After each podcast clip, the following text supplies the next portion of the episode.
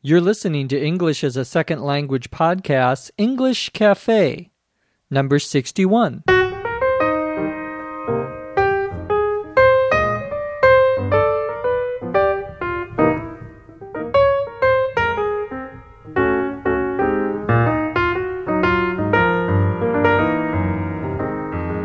This is the English Cafe, episode 61.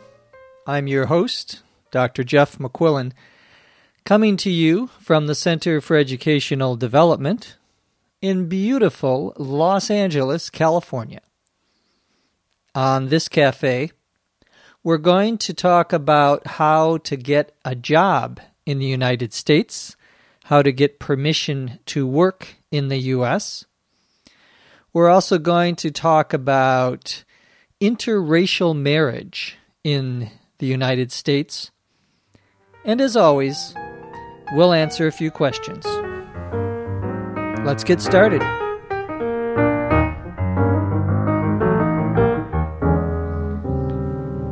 Remember to visit our website at eslpod.com. You can get the learning guide for this podcast that contains all of the vocabulary that we are going to be talking about today, as well as a complete transcript of this podcast. Our first topic is about how to get a job in the United States or how to get permission to work in the United States. This is a common question I get. Unfortunately, I am not a lawyer. I don't have any legal training. I can give you some general ideas about how people get permission to work in the U.S. The term that is often used for having permission to work in the United States is called a green card. To have a green card means that you have permission. And I think this is because the color of the card, the piece of paper you used to get from the immigration service was green. That is the common term that you will hear. Someone will say, well, if you are not a citizen of the United States, do you have a green card? Of course, if you are a citizen of the United States, then you don't need any special permission. But if you are coming from another country and you want to work in a company or an organization in the United States, you do need to get this green card. There are lots of different ways of getting a green card. The most common way is probably someone in your family is a citizen of the United States and they ask for permission to give you a green card. If you marry an American citizen, your spouse, S P O U S E, who is your, your husband or your wife, the general word is your spouse, the person you are married to, can ask for permission for you to work in the United States. Of course, not everyone can marry an American. Uh, if you are already married, I do not recommend marrying an American. You probably do not want to have two wives or two husbands.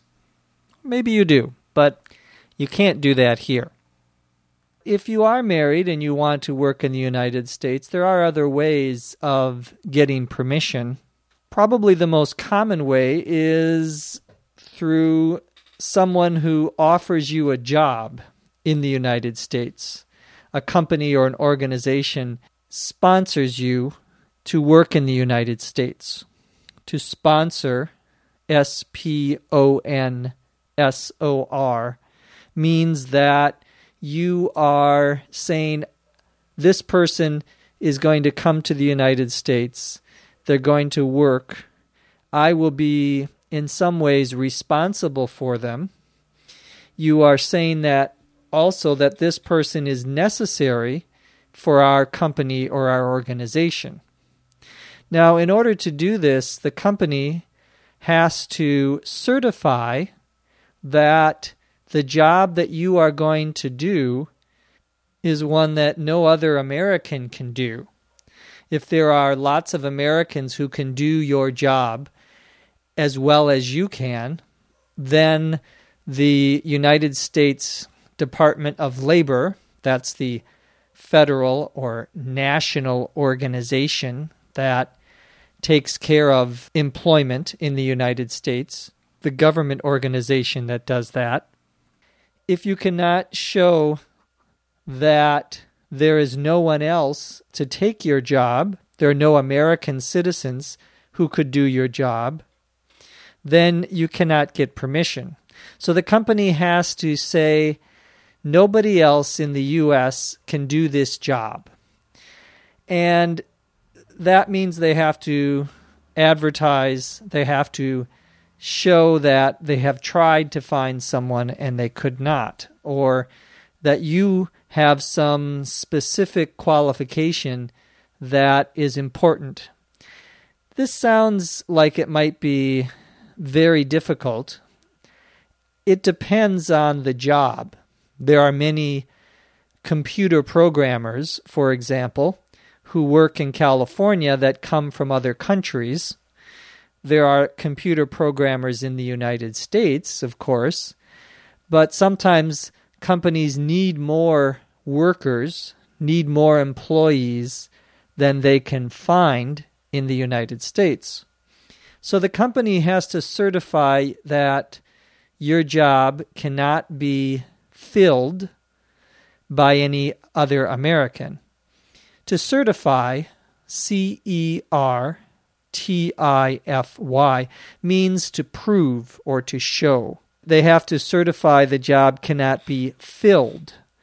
We use that verb to fill, F I L L, when we are talking about finding someone for a specific job.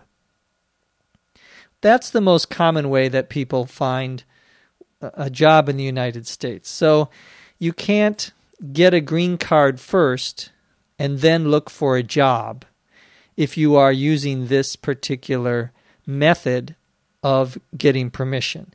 First, you have to find a company that wants to hire you, that wants to make you one of their workers, and then that company has to get permission for you to work at their company. There are other ways of getting a green card that don't require that specific process. They are less common, however, and they are not used as much. One way is to be an investor. If you want to put a lot of money into a company in the United States. If you're rich, you have a million dollars, like ESL Podcast, and you want to start a business or be part of a business in the United States. If you put enough money in, you can get a special green card because you have put a lot of money into a company.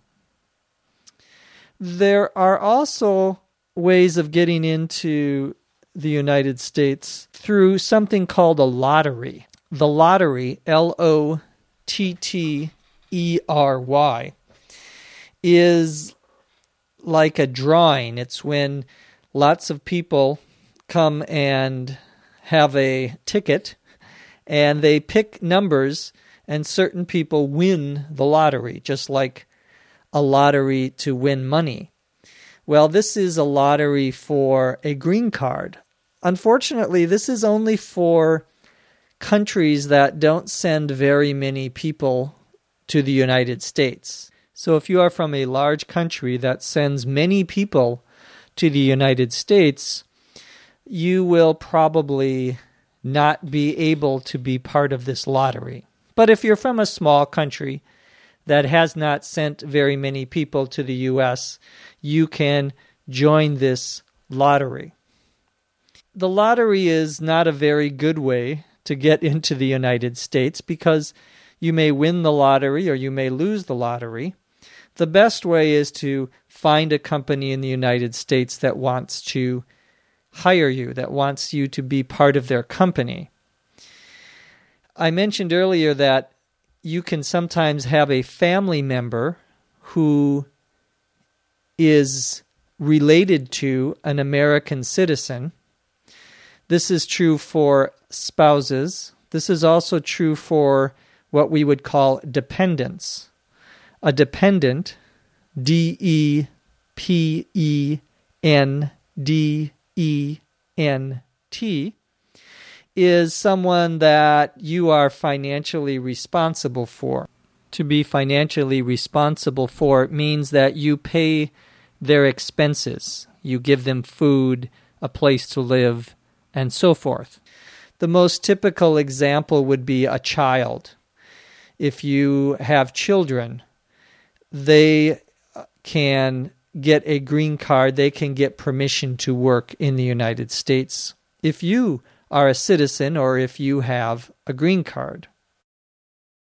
Official word that they use to describe people who are not citizens in the United States is alien. A L I E N.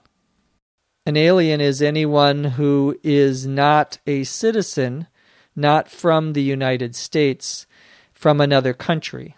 We also use that word for people who are from different planets, who are not from Earth. At least in fiction, we talk about aliens. There was a very famous movie called Alien many years ago about people in space and creatures or people from other planets. Unfortunately, we use that same word when we talk about people from other countries. It's possible to get a green card also if you are a refugee. A refugee, R E F U G E E, is a person who is coming from another country because there's a war, because they may be killed, because there was some disaster. And the United States says, okay, you can come to this country. There were many refugees, for example, after the end of the Vietnam War in the 1970s Vietnamese, Cambodian, Laotian refugees who came from those countries, and the United States gave them permission to stay and work, and most of them became American citizens eventually. Well, talking about immigrants and people from different backgrounds, our second topic today is about interracial marriage. Interracial, I N T E R R A C I A L, you can guess means between two different races. And in the United States, it is becoming more common to find people marrying outside of their race. That is, white person marrying an African American person, or an African American person marrying an Asian American person. This is what we would call interracial dating and interracial marriage. The trend in the United States is that there are more and more people getting married to people from other races. Trend, T R E N D, means the direction or the way things are going. Well, the trend is for more interracial marriages. About 5% of Americans right now are married to someone from a different race.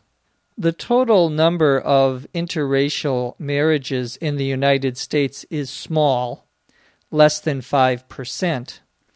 But when you look at specific groups, especially specific minority groups, Asian American, African American, you will find that there are some interesting trends and some interesting differences between men and women. For example, it is much more common for an Asian American woman to marry a white man or an African American man. That is much more common than an Asian American man marrying a white woman. In fact, it's much, much more common for an Asian American woman to marry a white man than for an Asian American male to marry a white woman.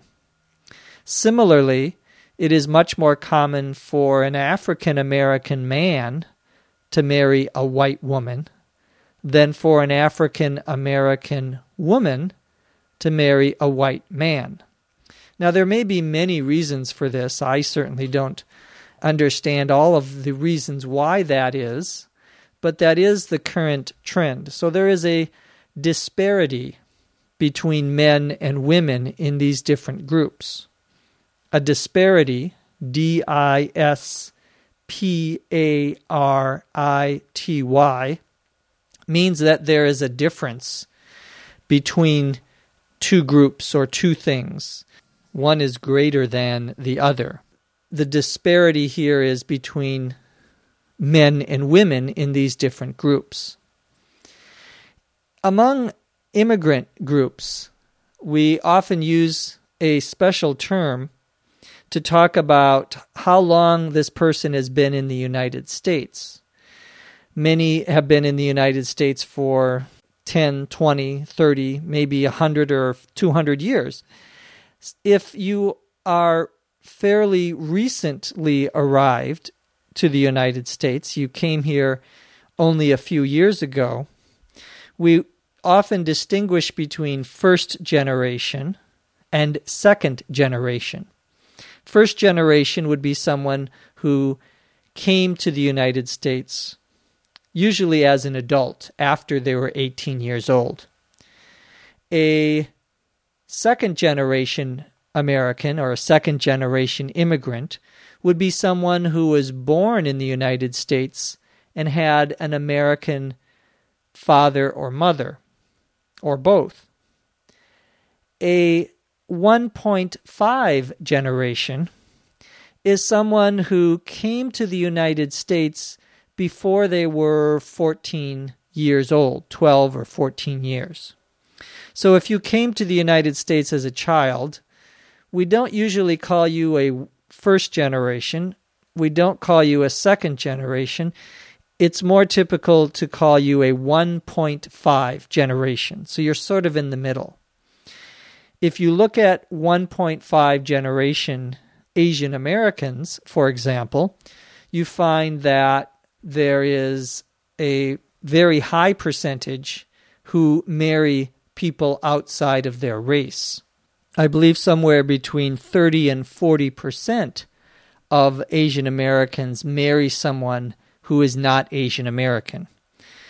Many people think these are good trends, that it is allowing us not to be so concerned about race, and that interracial marriage will help make people more comfortable with other cultures and with other traditions. And of course, that is a good idea. Now let's answer a few questions.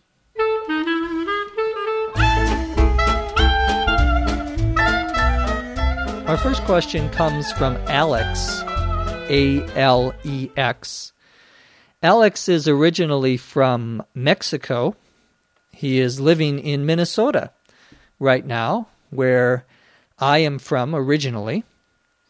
Alex wants to know the meaning of the word to lean on someone's shoulder.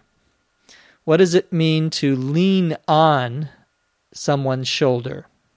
Lean, L E A N, means to rest on something. For example, you can be standing next to a wall and you get tired, and so you put part of your arm or your back on the wall and you rest it there. We would say you are leaning on the wall. So to lean on someone's shoulder would mean to rest on their shoulder. Your shoulder, S H O U L D E R, is the top part of your arm, the outside of your arm, where your arm connects with the rest of your body. To lean on someone's shoulder means to depend on them. It means to rely on them, to ask them or to expect them to help you. We often use this expression when someone is having problems and they say, I need a, a shoulder to lean on. I need to lean on you. Means I need your help. I need to rely on you. So thank you, Alex, for that question. Our next question comes from Andrea, A N D R E A, from Italy. Andrea wants to know how to pronounce certain mathematical expressions. You often see certain math expressions, and perhaps you don't know how to pronounce them. If you are adding two numbers together, we use the word plus. 2 plus 2 equals 4. If you are subtracting or taking away one number from another, we use the word minus. 2 minus 2 equals 0. If you are multiplying one thing by another, we use the word times. 2 times 2 equals 4. 3 times 3 equals 3 times 9. So that would be for multiplication. For division, when you are dividing one number into another number, we use divided by. 2 divided by 2 equals 1. Andrea also had expre- a question about fractions. When you have one number, a line, and then another number underneath it on the bottom. And these are a little bit more difficult. For example, if you have 11 over 3, the fraction, we would say that's 11 thirds. So we tend to use the ordinal number on the bottom like thirds, fourths, fifths. Uh, well, second we won't would say half. So you can have one half, one third, one fourth or one quarter, one fifth, and so forth. So if you have a number like 11 over 3, that fraction would be 11 thirds. If you divide 11 by 3, you will get 3.66. Notice that we use the word point when we are talking about the decimal point. You could also say that 11 divided by 3 or 11 over 3 equals 3 with 2 left over or with a remainder of 2. If you feel a little lost, take a look at the transcript for today's podcast and you'll see the numbers as I have been pronouncing them. Finally, we have a question from Juan Luis, who is also from Mexico. Juan Luis wants to know the meaning of the word rather. R A T H E R.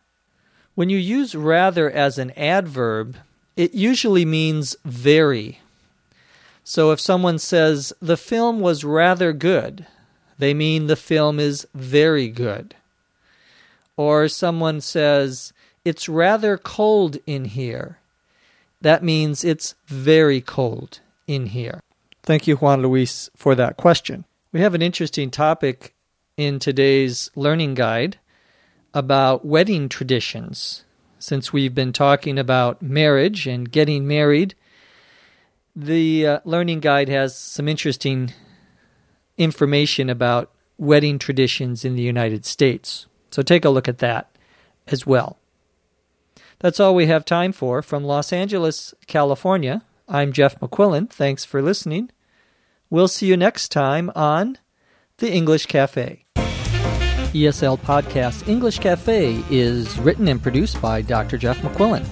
This podcast is copyright 2006 by the Center for Educational Development.